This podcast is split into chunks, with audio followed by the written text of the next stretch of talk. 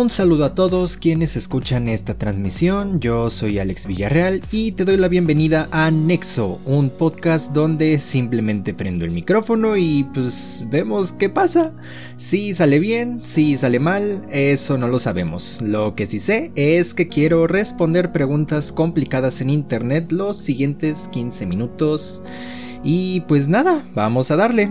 Y checando en la web me encontré con una página que se llama Psicología y Mente, que pues justamente tiene una página este, dedicada a un artículo que se llama 38 preguntas sin respuesta científicas y filosóficas. Justamente es una lista de preguntas. Eh, algunos dirían bastante sencillas, pero otras me parecen bastante complicadas. Entonces, comencemos con la primera. Y dice, ¿habrá vida en otros planetas? Esa es la pregunta. Aquí lo que plantea quien escribe el artículo es una pregunta que no tiene respuesta, pero que tanto filósofos como científicos se han planteado. ¿Existe vida en otros planetas? Algunos individuos relatan haber visto platillos volantes, pero no existe ninguna evidencia de que vida extraterrestre haya pisado la Tierra. Si hubiese vida en otros planetas, ¿qué tipo de vida sería?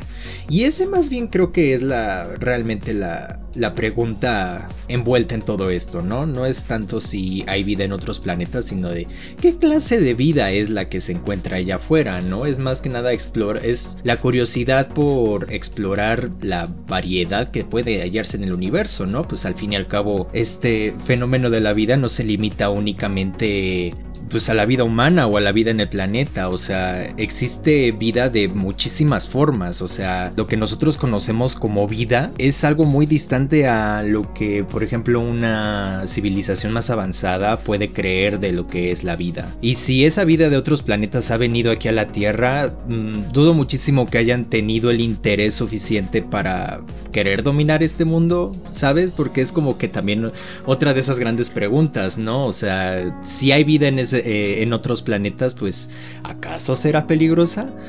Y yo lo dudo mucho, o sea, lo dudo mucho por el simple hecho de que no tiene sentido si ya tienes, si ya eres una forma de vida lo suficientemente avanzada para poder, ¿qué te digo yo?, atravesar la barrera de la velocidad de la luz, pues yo creo que para ti el fenómeno de la vida en otros lugares ya ha de ser así como que algo no solamente que ha de dar por sentado, sino que considera pues parte de su ambiente, ¿sabes? Del ambiente en, el que este tipo de, de vidas o de, o de vida en otros planetas o de alienígenas o de lo que sea, puede que más bien vida como la nuestra sea como ver las hojas en los árboles, ¿no? Y que ese tipo de vida pues ha de ir como que más allá de lo, de lo que nosotros concebimos como el tiempo y el espacio. O sea, dudo muchísimo que unas criaturas así de elevadas tengan el interés de explorar el planeta Tierra con fines de dominación mundial, ¿no? Yo siento que ellos lo han de ver así como de... O sea, la vida humana, claro, ahí está. Pero sí, creo que hay vida en otros planetas y no creo en eso así como de en mi opinión, sino, o sea, es obvio que, o sea, es, es parte de lo que es el universo, o sea, que haya vida. Entonces, no, que haya vida en otros planetas a mí no me sería algo como que no, no, me es ajeno a mi concepción, es a lo que quiero llegar. Y bueno, dice la pregunta número 2, ¿hay vida después de la muerte? Y plantea aquí. Después de la muerte, ¿qué ocurre? Desde el punto de vista lógico, no hay ninguna evidencia de que nuestras almas vayan al cielo, pero si no hemos estado ahí para probarlo, tampoco es una verdad absoluta. Pues no, no es una verdad absoluta que haya vida después de la muerte. En el particular punto de vista, desde la forma en la que yo lo veo, es que ese asunto del cielo y el infierno, como que más bien es algo que vives en tu día a día y al final tú eres quien sabe si su vida fue un parte de, contribuir a, una construcción social de lo que sería el cielo, una construcción social de quién eres será recordado a través de los años por la persona que fue y por lo que hizo por los demás, ¿no? Esa es la forma en la que yo percibo el cielo más o menos.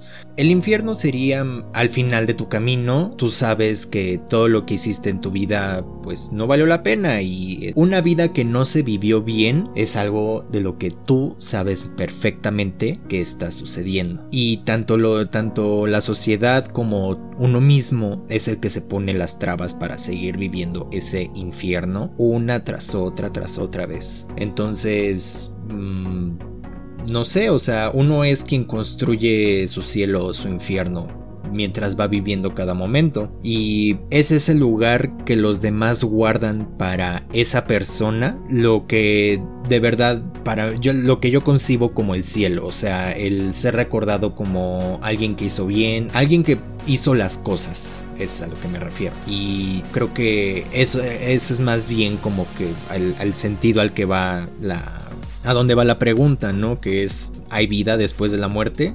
Pues no como tal vida, pero si uno existe como un espíritu social, como una abstracción de la figura que vive latentemente en la vida del ser humano por sí solo, pues yo digo que sí, ¿no? Yo digo que yo digo que sí hay vida después de la muerte, ¿no? Porque vives en la... Tu espíritu vive literalmente en, el, en la mente de todo el mundo.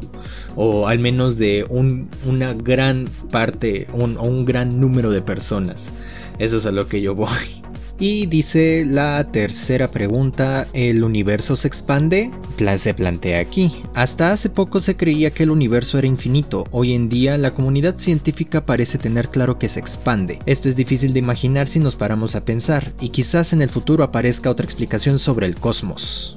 Realmente no me parece tan difícil imaginar que el universo se expande, es siendo causa de una explosión y sin haber una, materia que frene en el espacio la energía del universo para seguirse expandiendo, pues de hecho lo que estaba leyendo hace un momento para dar una respuesta era que justamente el universo lo que hace es expandirse a velocidades cada vez más altas se podría decir. O sea que el universo no solo se expande, sino que se acelera con cada segundo. Y pues sí, yo creo que es una esa es una respuesta bastante satisfactoria. Que si el universo se expande y se expande muy rápido. Pero bueno, esas serían las preguntas del día de hoy. Espero que les haya gustado este pequeño fragmento, este pequeño, que les digo, eh, audioblog, se podría decir. O no sé, les digo, no sé lo que estoy haciendo, Espero que les haya resultado entretenido esto. Nos vemos o nos escuchamos en la siguiente emisión. Eh, las redes sociales del podcast se encuentran en la descripción de sea cual sea la red social donde estés escuchando esto. Sígueme, puedes hacer preguntas, puedes, eh, no sé, comunicarte conmigo. Les digo, a ver qué pasa. Nos vemos, nos escuchamos en la siguiente emisión de Nexo y hasta luego.